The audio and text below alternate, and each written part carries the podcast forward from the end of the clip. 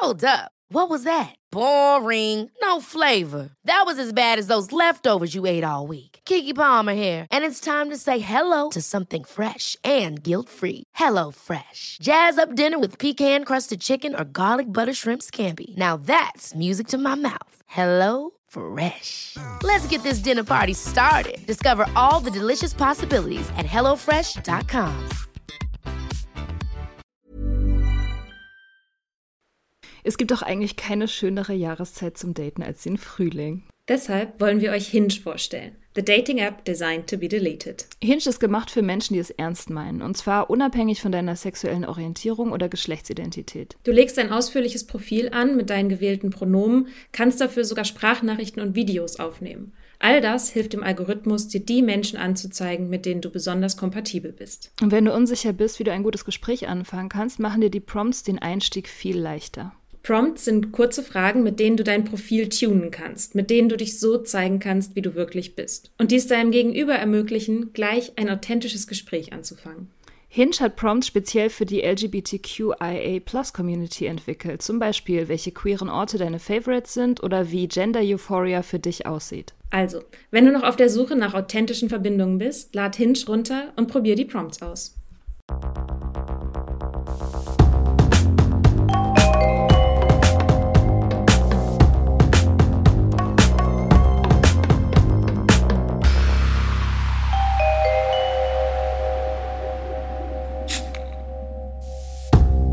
Hello. Hi. Na, warst du heute auch so produktiv im Sinne der Leistungsgesellschaft und so angepasst? Ähm, ja, war ich. Ich bin, ich hab um, wann bin ich denn aufgewacht? Um halb acht oder so bin ich aufgewacht und dann habe ich, habe ich schon ein bisschen was geschrieben. Habe ich, ich schreibe immer im Bett morgens mit Kaffee, weil ich dann noch so frisch im Kopf bin. Und da habe ich schon ein bisschen was geschrieben. Also war ich schon, war ich schon so ein kleiner Leistungsträger, Sklave. Leistungsträgerin. Leistungsträgerin. Wie diese Katze. Laufen Äh. mit unseren Aktenpacken durch die Welt, ihr kleinen Leistungsträger. Ja, ja. Ich habe auch wieder dieses Quartal pünktlich meine Umsatzsteuervoranmeldung gemacht. Okay, wow. Ja, schon wieder pünktlich. Aber eigentlich nur, weil ich Angst habe vor den äh, Verzugsgebühren, die ich sonst zahlen müsste. Die ich neuerdings zahle. Die ich früher nie gezahlt habe, komischerweise. Keine Ahnung, wer da irgendwie Mitleid mit mir hatte. Äh, jetzt mittlerweile kriege ich immer sofort Strafe, wenn ich zu spät abliefer. Dafür sind, glaube ich, diese Verzugsgebühren, Ja, damit aber- Leute Angst bekommen und die nicht bezahlen Ja, wie gesagt, wollen. aber ich habe das jahrelang äh, überhaupt nicht gewusst, dass es da, da Verzugsgebühren gibt, weil ich die nie bekommen habe. Ha. Verrückterweise, ja, wie gesagt, da war irgend so ein, irgendein guter Geist in diesem Finanzamt saß da und dachte so, ach, die hat sowieso schon so wenig. ja, und wie produktiv hast du heute schon? Du warst bestimmt schon produktiver als ich. Mm, Ich glaube nicht viel. Ich habe gefrühstückt. Das habe ich mir aber nicht selber gemacht, sondern habe Frühstück gemacht bekommen. Mhm. Mhm. Und ich habe ja so eine Interviewanfrage, die wir bekommen haben, beantwortet. Und das war's. Also Ja, jetzt auch nicht super produktiv, aber ein bisschen. Okay. Okay. Ja, wieso fragst du?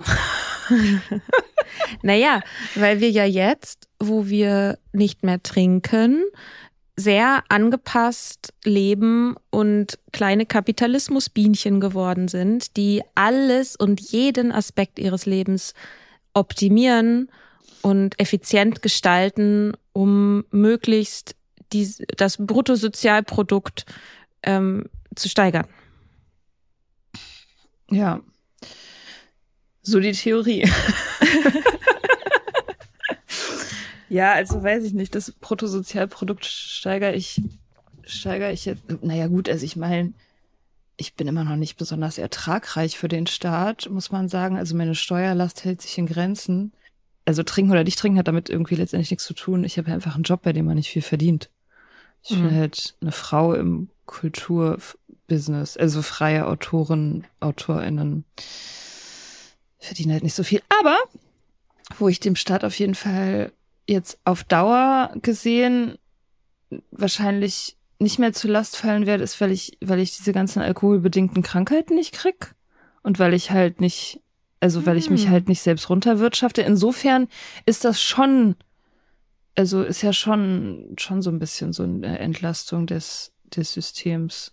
Also jetzt nicht aktiv, sondern eher passiv, eher durch Weglassen von äh, Kosten, die durch mich entstehen. Weißt du? Ich bin Ja. nicht besonders eloquent.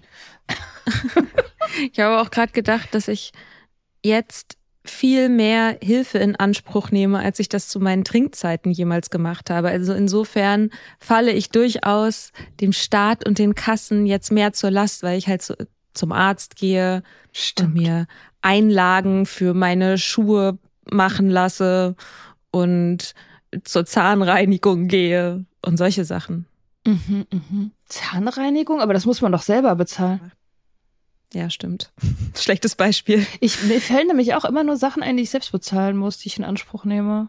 Alle möglichen Zahnsachen, Augensachen. Ich, ich meine, ich gehe immer noch recht wenig zum Arzt, muss ich sagen. Ich gehe immer nur, wenn ich muss. Ist, glaube ich, eine gute Taktik. Ja, weiß ich nicht. Man hört ja immer, man soll irgendwelche Vorsorgeuntersuchungen machen und so. Das Ach mache ich immer alles nicht.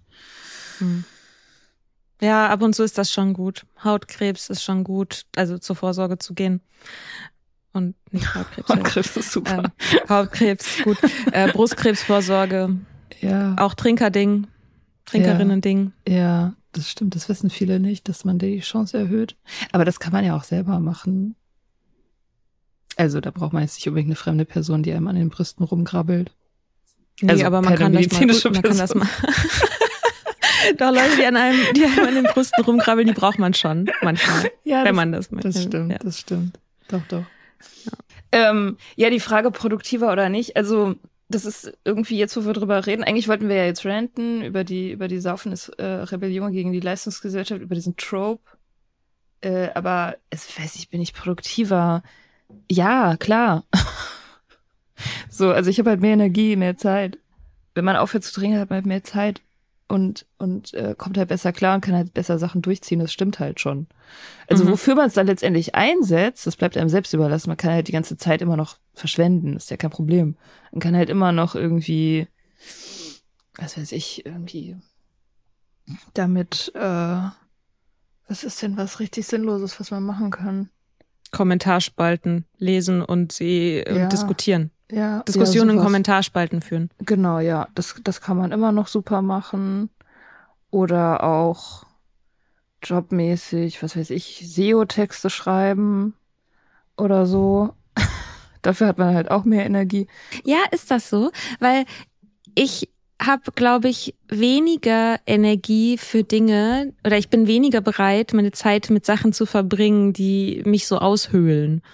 Ja, das ist halt ein Unterschied, ne? Also ob du da weniger bereit für bist äh, oder ob du da weniger für Energie, Energie für hast. Das sind ja, Ja. zwei unterschiedliche Sachen. Deswegen meine ich ja, also ja, ich, äh, ich habe die Energie, aber ich, ich habe halt keinen Bock mehr. Mhm. keinen Bock mehr auf Bullshit-Jobs zum Beispiel. Also auf so sinnloses, sinnlosen Kram. Das ist schon so, ja. Insofern, in diesem Sinne bin ich wahrscheinlich weniger nützlich für die Leistungsgesellschaft. Aber du bist auf jeden Fall, hast mehr Energie und bist produktiver, wenn es darum geht, Antworten auf Bullshit-Texte zu schreiben. Über die wir uns ja auch schon lange ärgern. Also du ganz besonders über die Zeitredakteure, meistens Männer. In diesem Fall war es eine Tagesspiegel-Redakteurin, die Mhm. einen Text darüber geschrieben hat, wie, ja, im Grunde wieder Saufen ist Rebellion, ne? Also, äh, wenn man Bier trinkt, dann ist, ärgert sich Christian Lindner oder irgendwie so. Ja. Ja, sie, sie hat geschrieben, das ist der gereckte Mittelfinger gegen die Christian Lindners und Elon Musks dieser Welt. Also trinken ist eine ganz große Sache. Wenn man links, links rebell, rebellisch unterwegs ist, dann ist es praktisch eine Pflicht, eine Bürgerpflicht zu trinken, Mhm. um es denen zu zeigen. Ja, weil die das auch extrem interessiert, ne? Also jedes Mal, wenn irgendwo ein Bier aufgeht, da äh, fließt eine Träne das Gesicht von Elon Musk herunter. Ja, ich habe ich hab irgendwie einen Instagram-Post versucht dazu zu machen, neulich mal, ich weiß gar nicht mehr. Und dann habe ich versucht, ein Bild äh, zu finden auf Google von, ähm, von Christian Lindner, wie er Alkohol trinkt. Und das war relativ schwierig, Hm. tatsächlich. Also ich meine, ich bin mir sicher, dass er ständig Champagner trinkt, das ist gar keine Frage, aber er lässt sich da nicht so gerne bei fotografieren, im Gegensatz zu CDU und CSU. Die lassen sich da wahnsinnig gerne mit fotografieren. Mhm. Tatsächlich ist mir aufgefallen. Ähm, Ist ja, Ja. volksnah. genau, ja. Bier ist ja Volksnähe Ja. und Zugänglichkeit und Ja. mit denen kann man mal auf dem auf irgendeinem Schützenfest kann man mal ordentlich am Biertisch sitzen Mhm. und mal Ja. einen heben. Genau, mal Also- ein paar Dirndls reingreifen. Mhm. Gemeinsam.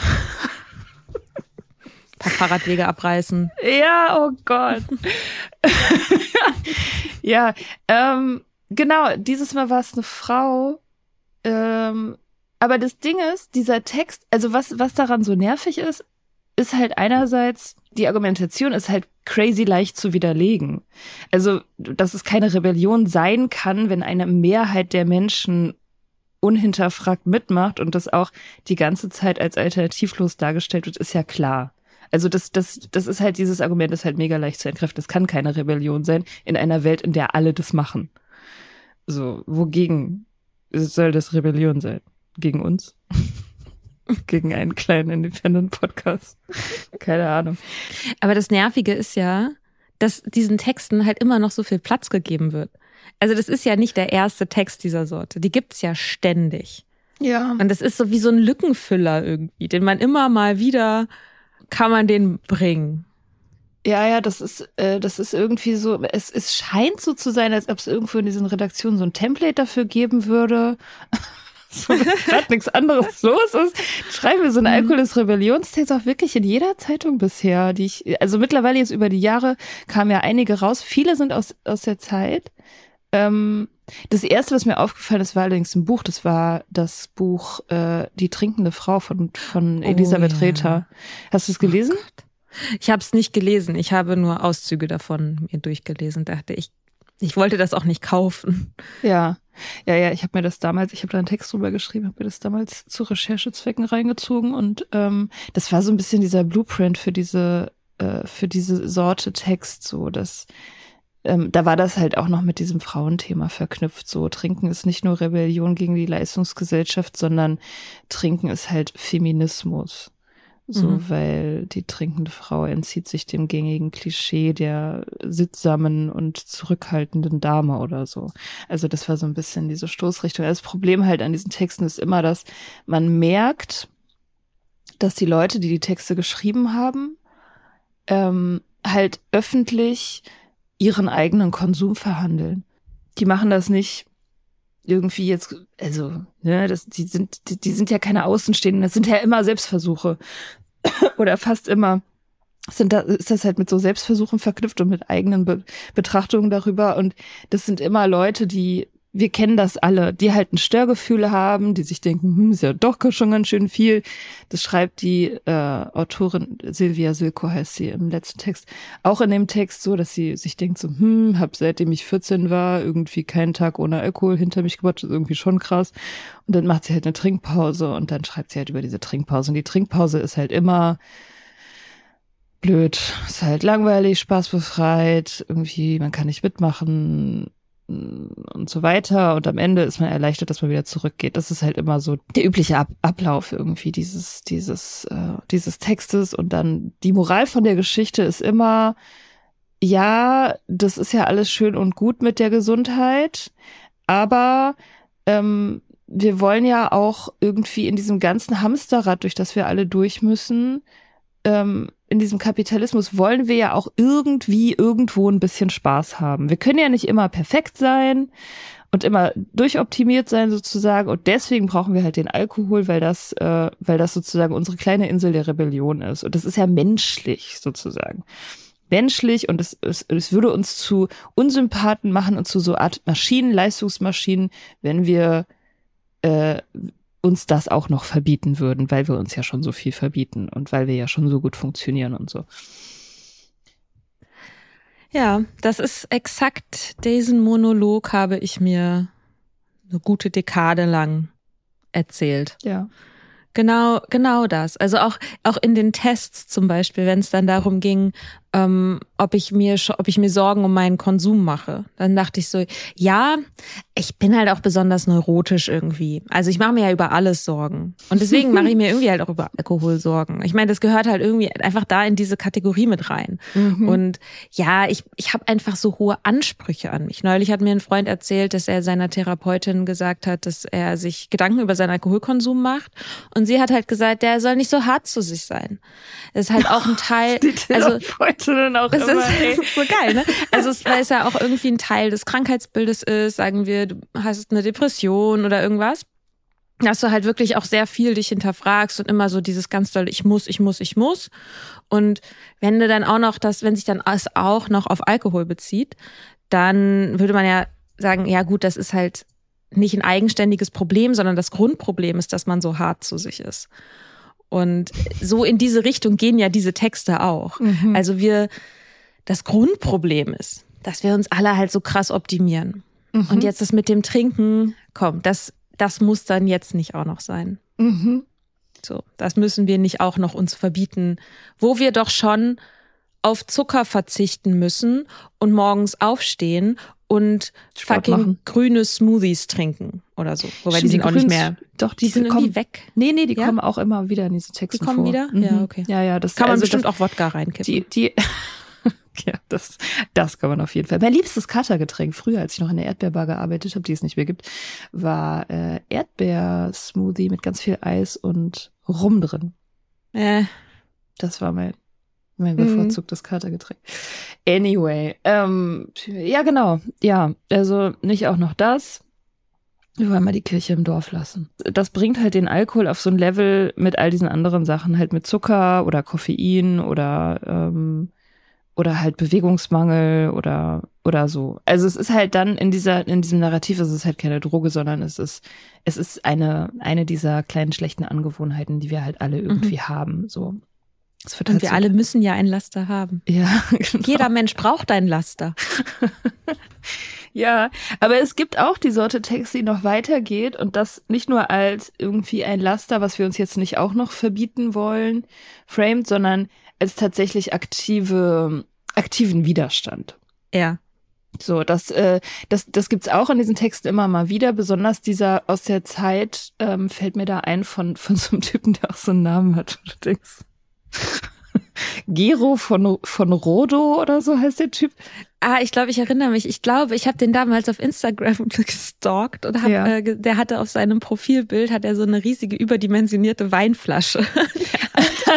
nee, glaube ich. Ich bin mir nicht sicher, ob er das war. Nee, das war das war Jakob Pontius. Die haben, ach, so, Jakob, die haben ach, alle ja, so Bildungsbürgernamen, wo du denkst ey. irgendwie so, boah, ja. Alter, die sind in so einem Haushalt aufgewachsen, wo so in jedem Zimmer ein Klavier stand und Goethes Faust und irgendwie so eine Enzyklopädie. Die Eltern haben sich im Shakespeare-Theater kennengelernt bei einem Sommernachtstraum. Mhm, genau. Ja. Ja, Jakob Pontius wäre der mit dem Weinglas.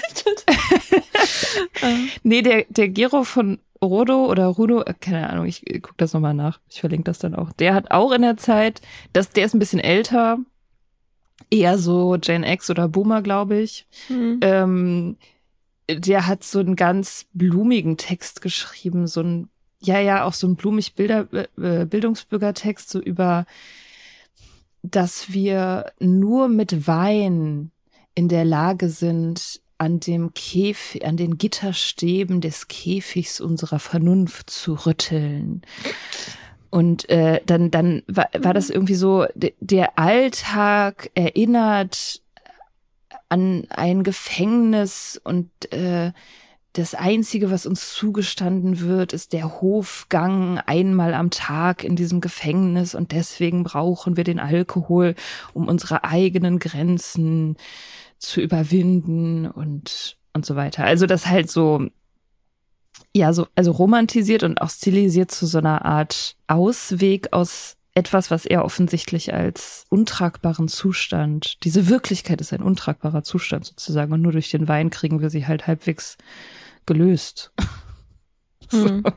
Also, wenn man abhängig ist, ist die Wirklichkeit ja auch ein untragbarer Zustand, der sich nur dadurch erleichtert, dass man wieder trinkt, weil in einer Abhängigkeit die man gegen Entzugssymptome ab, antrinkt. Ja. Und die Unerträglichkeit der Wirklichkeit könnten auch Entzugssymptome sein. Das stimmt, das könnte immer sein. Da sollte man sich selbst checken. Obwohl, wenn man schon Entzugssymptome hat, dann hilft, hilft das Checking ja meistens nicht so richtig viel weiter. Dann schreibt man halt eher so einen Text.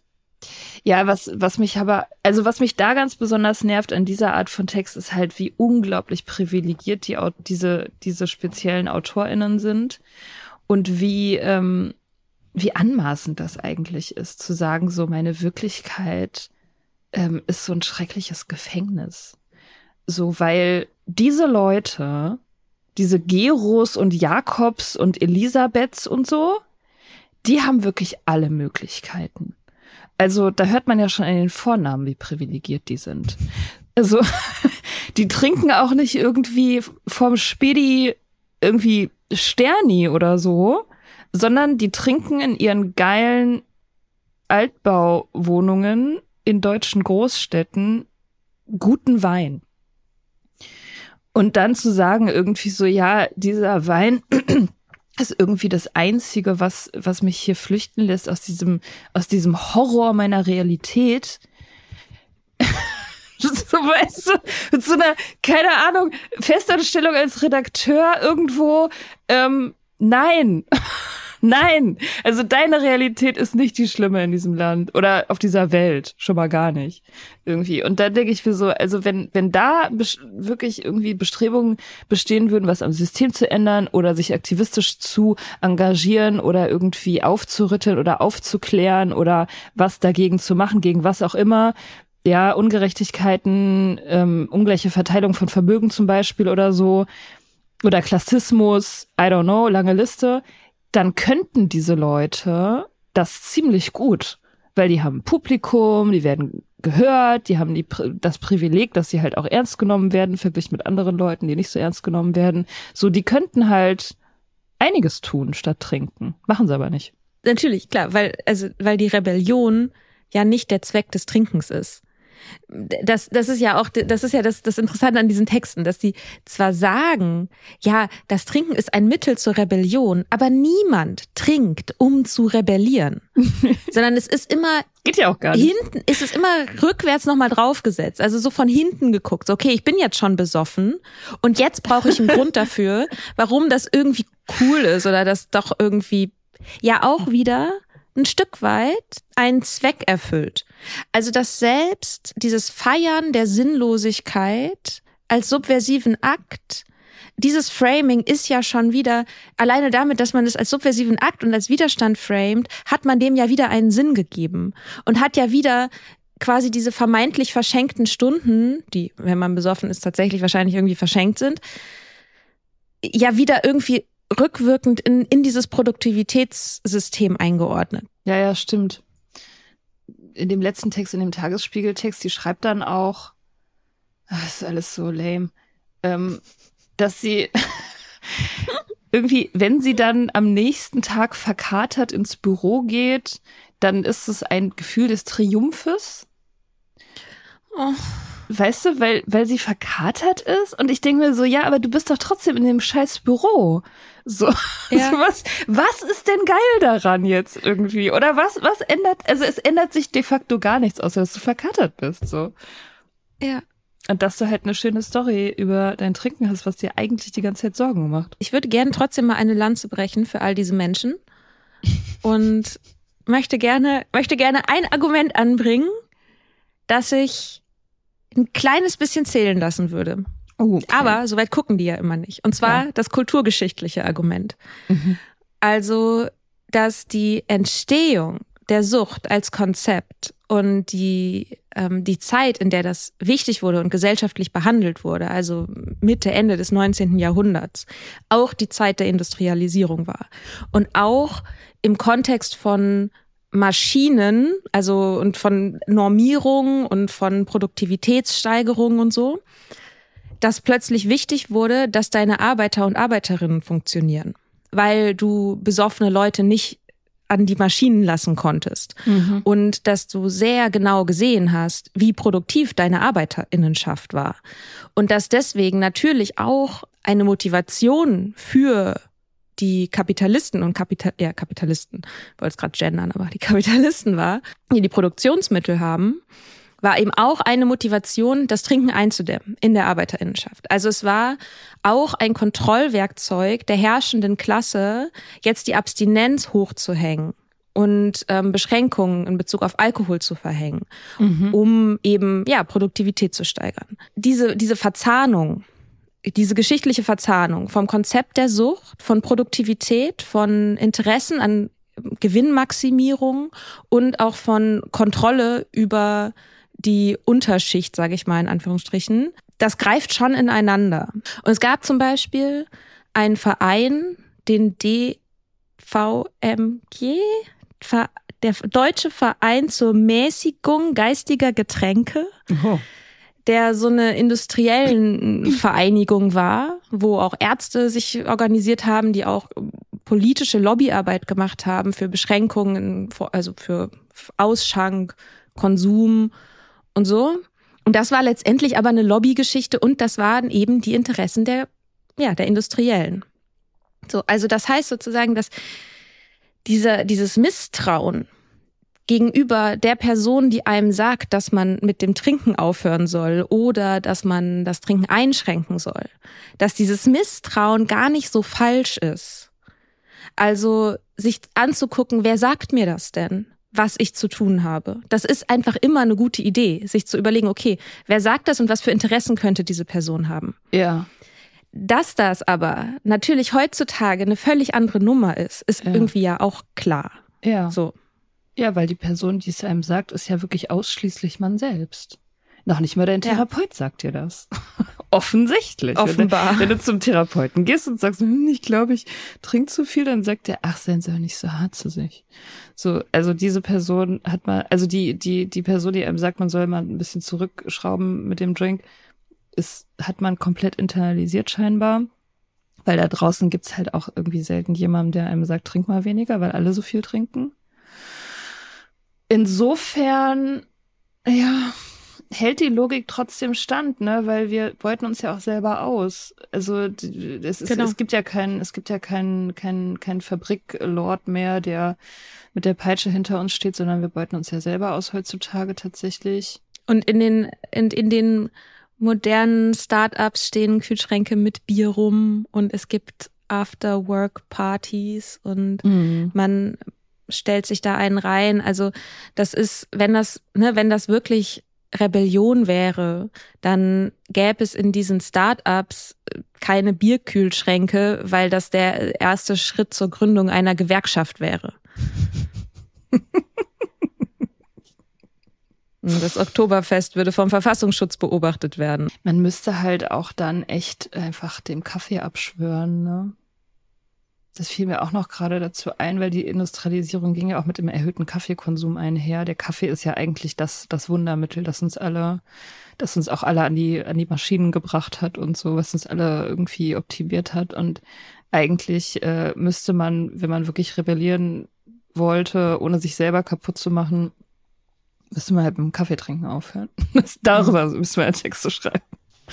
Wie ich, wie ich aufhörte mit Kaffee und äh, meine Produktivität dadurch den Bach runterging. Was da ja auch draus spricht, oder das letztendlich da ja aus diesen Texten rauskommt, ne, ist eine unfassbare Hilflosigkeit. Es ist eine Hilflosigkeit gegenüber dem eigenen Konsum und es ist eine Hilflosigkeit gegenüber Fragen des Lebens im Sinne, also Fragen wie, ja, wie, wie kann ich in dieser Gesellschaft leben, ähm, so dass ich mich auch verwirklichen kann, dass ich, dass es mir gut geht und wie kann ich mit, wie, wie komme ich in dieser Welt zurecht, in der wir ständig damit konfrontiert sind, dass alles, dass, dass es alles andere als ideal ist. Und ja, was, was mache ich damit? Und dann, ja, dann, dann greift man, ich kann das natürlich auch irgendwie verstehen. So, ich habe das ja Natürlich kann ich das verstehen. Ja, ne? Also weil man greift natürlich dann zu Sachen, die es erstmal vermeintlich einfacher machen. Und also, und es ist nicht nur eine Hilflosigkeit, sondern ja auch ein großer Mangel an Kreativität und Ressourcen, also Bewusstsein für die eigenen Ressourcen.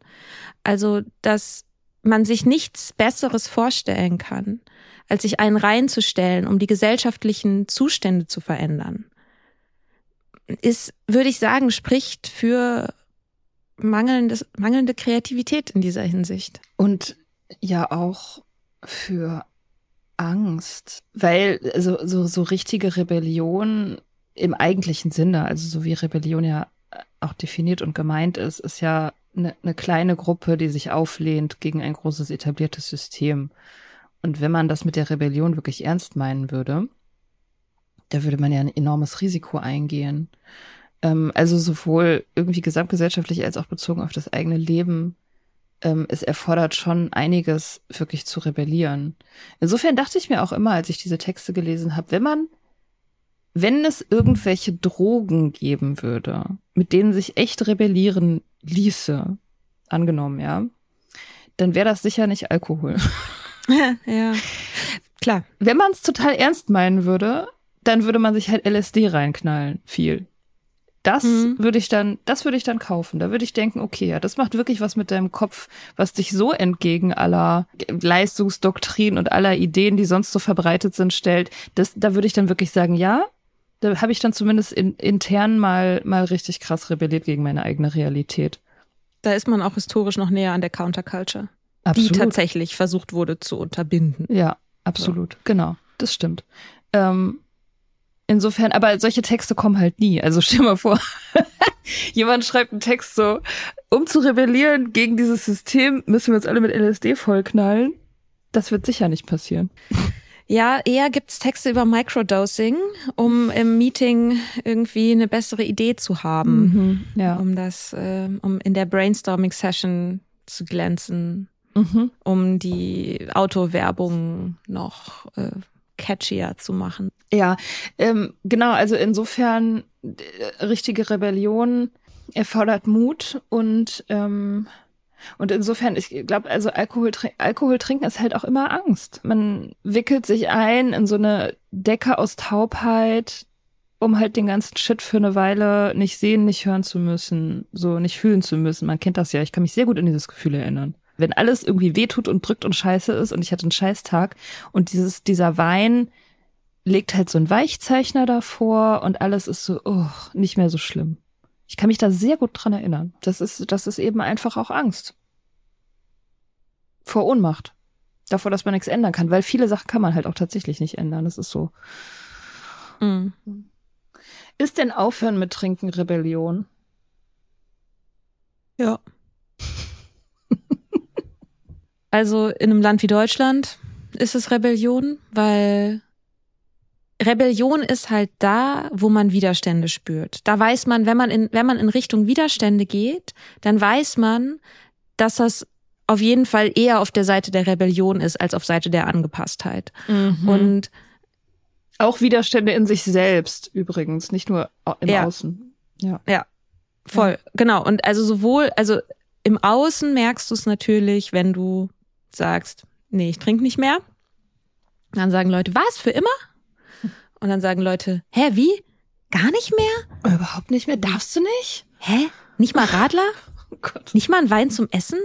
Aber an Silvester stößt du doch schon noch an äh, mit Sekt und so. Ist so krank. Und du merkst, dass äh, Betrunkene nicht so gerne in deiner Nähe sind, wenn mhm. du nüchtern bist. Und du merkst, dass Leute anfangen, sich vor dir zu rechtfertigen. Und ähm, du hast so ein bisschen das Gefühl, als wärst du außen vor.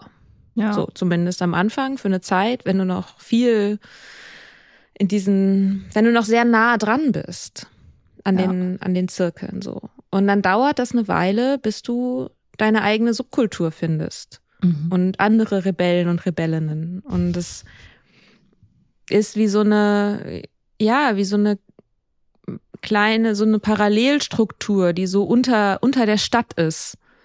Irgendwie. Mhm. So eine Unterwelt unter der Unterwelt. Mhm. Und da merkst du, dass das Leute sind, im Normalfall, die sich mal umgedreht haben und mal geguckt haben, wo sie eigentlich stehen und was sie eigentlich mit ihrem Leben machen und wie sie eigentlich leben wollen.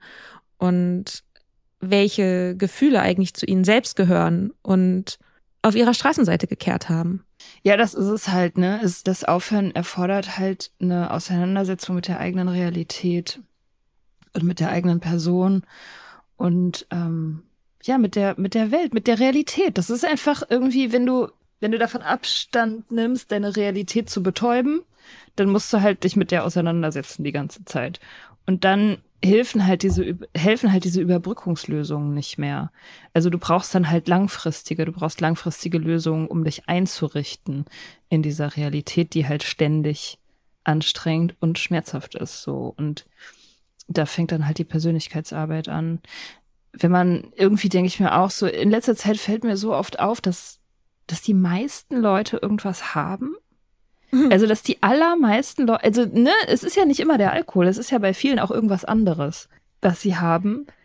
Und wie weit verbreitet das eigentlich ist, was für eine menschliche Grundverfassung das eigentlich ist, diese Gefühle der eigenen Realität zu umgehen, zu betäuben und, und zu ignorieren. Voll. Ähm, und das deswegen hat auch äh, Veronica Valley hat es mal gesagt. Sie meinte, wir wir hören alle alle den Ruf so nach Nüchternheit, also Sobriety ähm, im weitesten Sinne. Das da sind alle sozusagen aufgefordert, das zu machen. Ähm, nur die Drogis, also wie wir halt, die halt ein Substanzproblem hatten, was was halt was sie halt irgendwann völlig ausgenockt hat, so die werden halt dazu gezwungen. Die anderen werden nicht unbedingt dazu gezwungen. Ähm, das zu machen, aber den, den Ruf hören wir alle und das ist halt letztendlich nichts anderes als so die Aufforderung, Persönlichkeitsarbeit zu machen. Einfach so sich zu therapieren und, und sich anzugucken und, und den Schatten zu beleuchten und die ganzen Dämonen der Vergangenheit rauszuholen und all dieser Shit halt irgendwie zu arbeiten und spirituelles Wachstum anzustreben, so. Und letztendlich ist ja Kapitulation, also das Anerkennen, dass ich über bestimmte Dinge keine Kontrolle habe. Mhm. Dass ich letztendlich über nichts Kontrolle habe. Ja. Also sich dem, sich dem Jetzt zu ergeben und der nicht mehr permanent in der Opposition zur Wirklichkeit zu leben, sondern zu sagen, okay, das, das ist, das ist ja die radikalste Form erstmal. Und das ist überhaupt die Voraussetzung für Rebellion. Weil wenn du nicht anerkennst, dass irgendwas schief ist, dann kannst du es ja auch nicht ändern. Wenn du dich dem nicht ergibst, wenn du nicht sagst so, ja, okay, fuck, wir richten diesen Planeten zugrunde, dann gibt's auch keinen Grund für Klimaaktivismus. So. Mhm. Und wenn du nicht anerkennst, dass, ja, fuck, der Alkohol spielt in meinem Leben eine Rolle, die er eigentlich, die ich ihm nicht geben will. Der ist wichtiger geworden, als ich das wollte. Der, der steht mir im Weg. Solange ich das nicht anerkenne, kann ich den auch nicht, kann ich den auch nicht angehen. Da bleiben halt Trinkpausen, bleiben halt kleine, niedliche Lifestyle-Entscheidungen. Mhm. Und natürlich geht man dann zurück. So, ja. weil ich, weil diese Grundvoraussetzung, sich dem zu ergeben und zu sagen, ich habe keine Kontrolle, mhm. ähm, die, die fehlt. Und letztendlich ist das aber immer die Voraussetzung für echte Veränderung, ist das Anerkennen des Zustands. Ja, und danach wird's halt auch erst interessant, ne? Wenn man das gemacht hat, dann ist, dann ist überhaupt erstmal das Feld offen, das Feld der Möglichkeiten offen, dann hat man überhaupt erstmal Material, mit dem man arbeiten kann, was, was irgendwie sich kneten lässt und so. Davor ist, ist da ja nix irgendwie, da kann man ja nix ausrichten, ähm, bevor man das nicht anerkannt hat. Also man kann ja, man kann ja solche Texte schreiben. Man kann die ja auch veröffentlichen. Darüber, also diese, diese Selbstverhandlungen, dieses Warum Trinken irgendwie toll ist und so. Also, weil es lesen ja Leute, ich meine, es ist letztendlich der gleiche Effekt, wie als ich in der Bar stand und ich zu anderen Leuten gesagt habe, ja, ich habe ein Alkoholproblem, ihr habt ein Alkoholproblem, wir haben ja alle irgendwie ein Alkoholproblem. so, es ist ja also collective bargaining, ne, auf einer großen Ebene. Also das kollektive Verhandeln miteinander, dass mhm. das, was wir machen, irgendwie okay ist.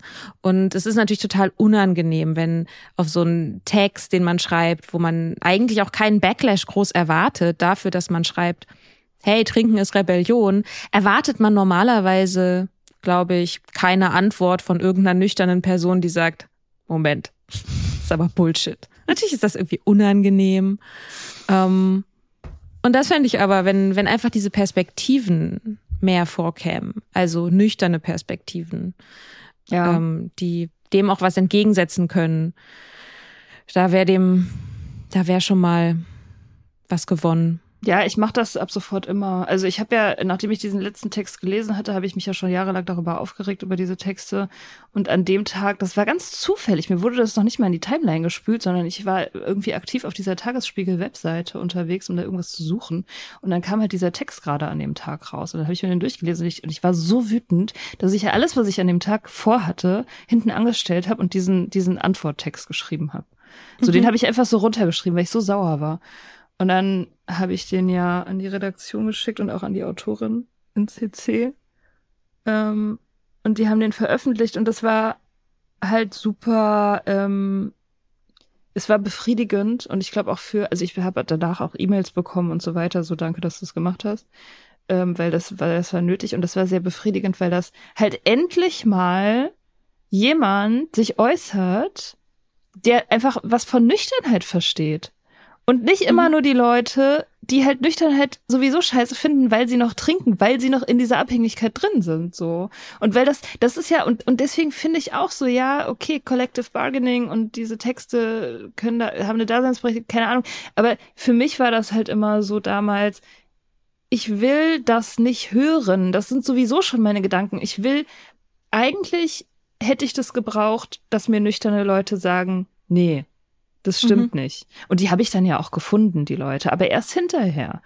Ja. So, weil die halt, weil das halt so eine Subkultur ist, weil die halt, weil die halt nicht laut sind, weil die halt auch oft noch irgendwie durch dieses Stigma abgeschreckt werden und so.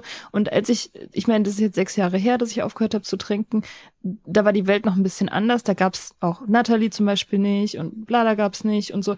Ähm, und, und da hätte ich mir mal gewünscht, dass irgendjemand, der einen Plan hat, davon mir was erzählt und nicht immer nur die Leute, die das gleiche Problem haben wie ich oder die an dem gleichen Punkt sind wie ich, sondern einfach mhm. Leute, die schon mal ein bisschen weiter sind, so. Voll. Ich erinnere mich auch noch, also ich habe sicherlich einige von diesen Texten immer mal wieder irgendwie gelesen, so. Mhm.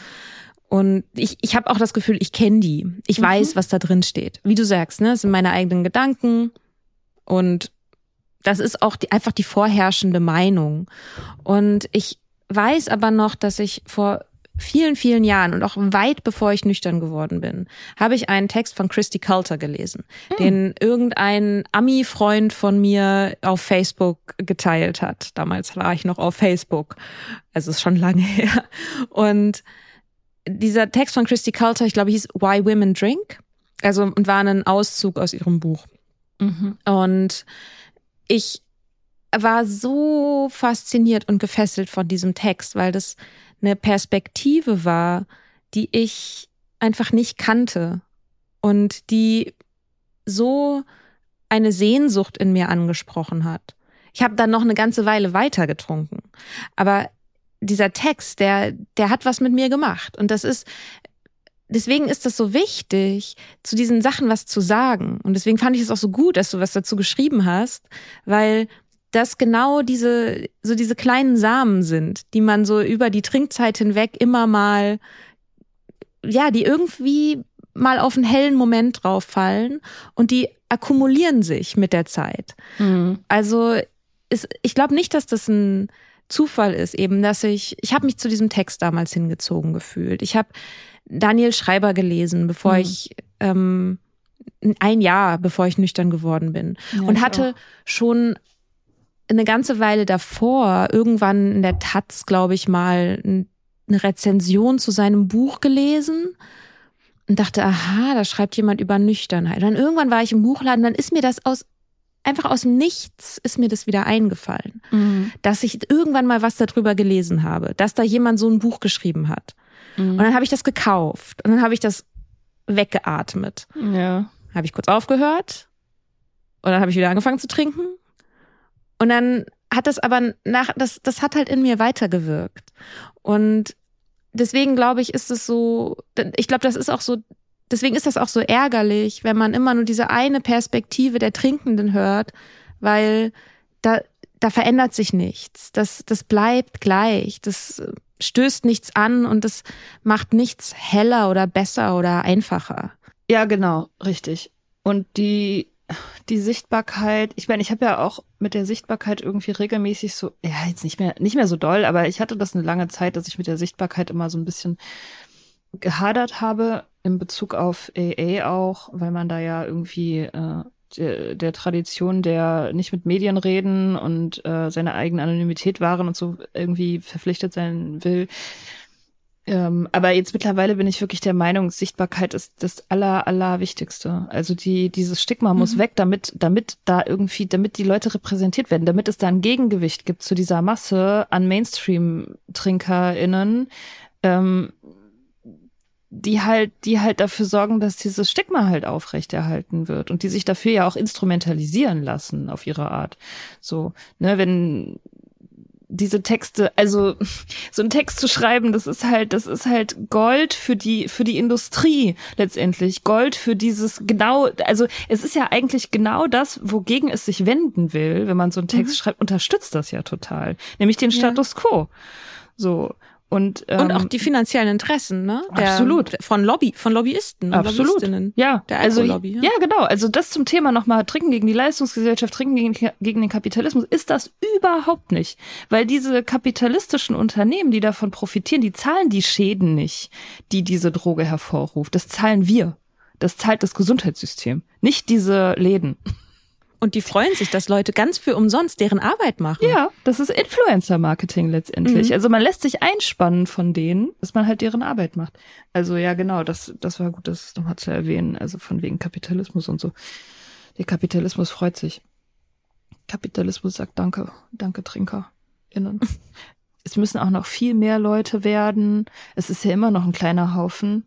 Also es werden ja auch täglich mehr, ne? Aber ähm, da, da muss halt noch viel mehr passieren. Es müssen noch viel mehr Leute auf. Es müssen halt wirklich irgendwie, es muss halt ein valides Gegengewicht geben, irgendwie von nüchtern gegenüber TrinkerInnen. So erst dann ist es eigentlich wirklich gut. Oder naja, ich meine, meiner Meinung nach ist es eigentlich auch erst dann wirklich gut, wenn, wenn Trinken so behandelt wird wie Rauchen. Da denke ich auch viel drüber nach, dass dieses allein die, diese, diese Art der Verhandlung ähm, ist halt ne, das wird es bei Tabak nie geben. So, hm. ich, ich war jetzt schon in, in, in zwei unterschiedlichen Talkshows mittlerweile, die beide irgendwie total ähnliche Titel hatten, irgendwie Trinken, Genuss äh, oder Droge oder Trinken, das Kulturgut, äh, sollte man das einschränken und so. Und da fallen halt immer so Wörter wie, wie Genuss und Kulturgut. Und die andere legale Droge, die wir haben, ist ja das, ist ja der Tabak. Da gibt's halt diese Art von Show einfach nicht. Man stellt sich das mal vor, so eine Show zu machen. Zigaretten, Genuss oder Kulturgut. Könnte man ja machen. Man könnte ja so mhm. eine Show auch für Zigaretten machen. Wäre ja gar kein Problem. Es bringt ähnlich viele Leute um. Cool oder schädlich? Genau, cool oder schädlich. Sollten wir da Werbeverbote machen? Hm, was sagt die Industrie dazu? Die Industrie sagt, nein, da, da muss man, die, das wäre ja ein Eingriff in die persönliche Freiheit der Menschen. Man muss ja die Leute selbst entscheiden lassen. So. Und das richtet sich ja eigentlich auch gar nicht an Teenager und so. Ich meine, natürlich können Teenager das sehen, aber ähm, das ist ja nicht explizit an die bla bla bla. Und dann, und dann sitzt halt in diesen Talkshows irgendwie Leute unterhalten sich eine Stunde darüber.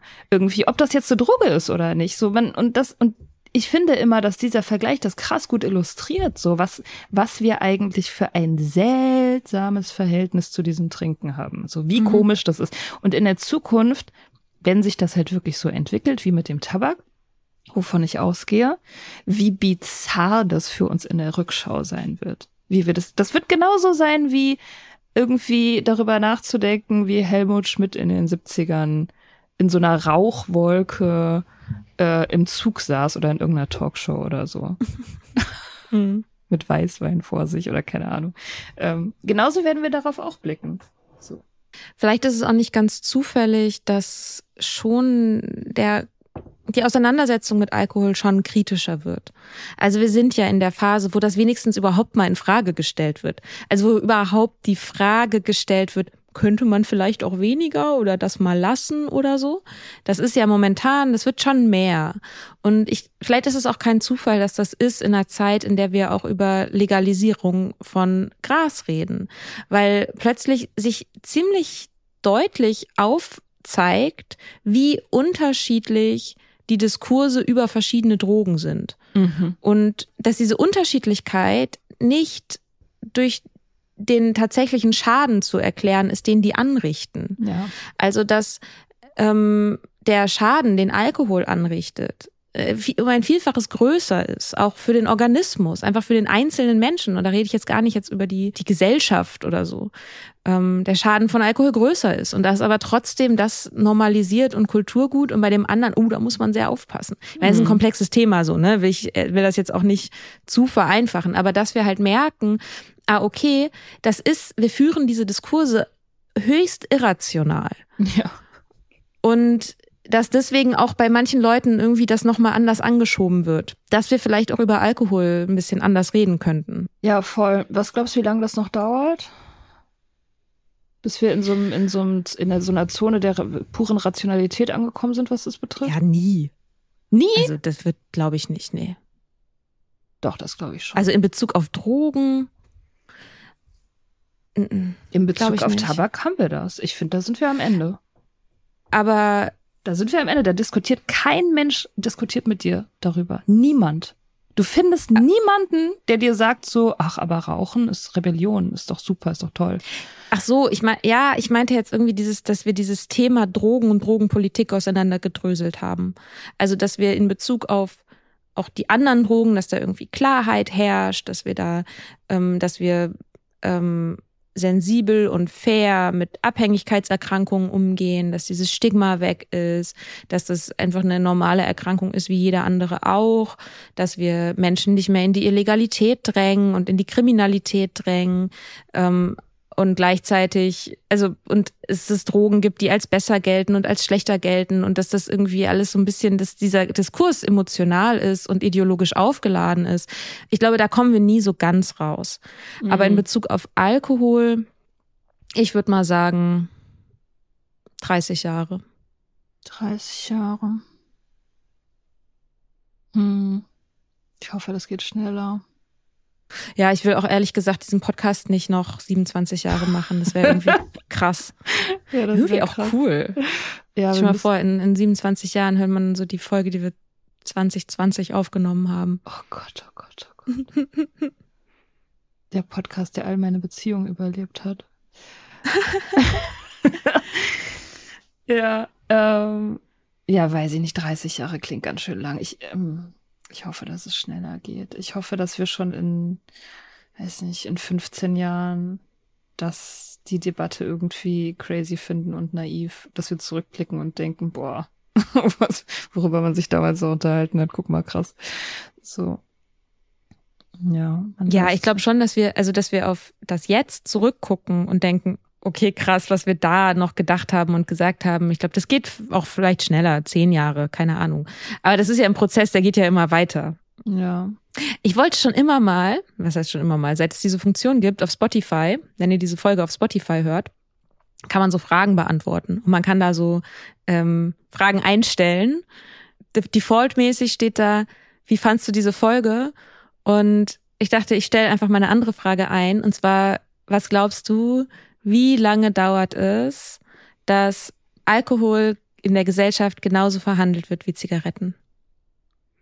Könnt ihr vielleicht, wenn ihr auf Spotify zuhört, schreibt da mal eine Zahl rein oder niemals. oder Ja. keine Ahnung. Ja, voll gut. Ja, mache ich vielleicht auch auf Instagram mal eine Umfrage. Ja. Können wir mal gucken, Ja. wie viel Hoffnung unsere HörerInnen haben. Alright. Alright. Gehen wir jetzt mal rebellieren. Wir gehen rebellieren, Okay. indem wir mal ein bisschen Zeit verschwenden. Schön. Und dein Text, ähm, der beim Tagesspiegel erschienen ist, den stellen wir auch nochmal auf die Website. genau. oder? Ja, können wir machen. Der ist aber, genau. der ist auch im Newsletter. Wenn ihr unsere Newsletter abonniert, äh, für lächerliches Geld im Monat, könnt ihr auch den Text lesen. Und viele andere Texte, die wir geschrieben haben über all diese Jahre. Und Bonus-Episoden. Also dieser Newsletter lohnt sich hart. Mhm. Nicht nur wegen dieses Textes, sondern generell. Generell lohnt sich hart. Gut, Okay, bis bald. dann bis bald. Bye. Ciao.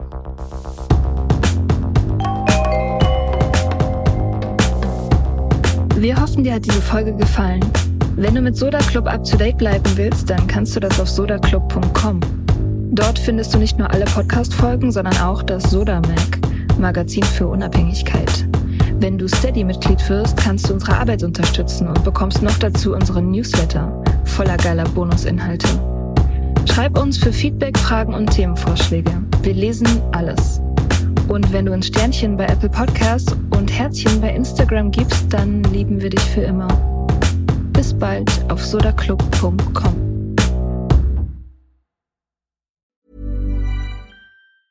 Hi, I'm Daniel, founder of Pretty Litter. Did you know cats tend to hide symptoms of sickness and pain? I learned this the hard way after losing my cat, Gingy. So I created Pretty Litter, a health monitoring litter that helps detect early signs of illness by changing colors, saving you money and potentially your cat's life. Pretty Litter is veterinarian developed, and it's the easiest way to keep tabs on your fur baby's health right at home. Go to prettylitter.com and use code ACAST for 20% off your first order and a free cat toy. Terms and conditions apply. See site for details.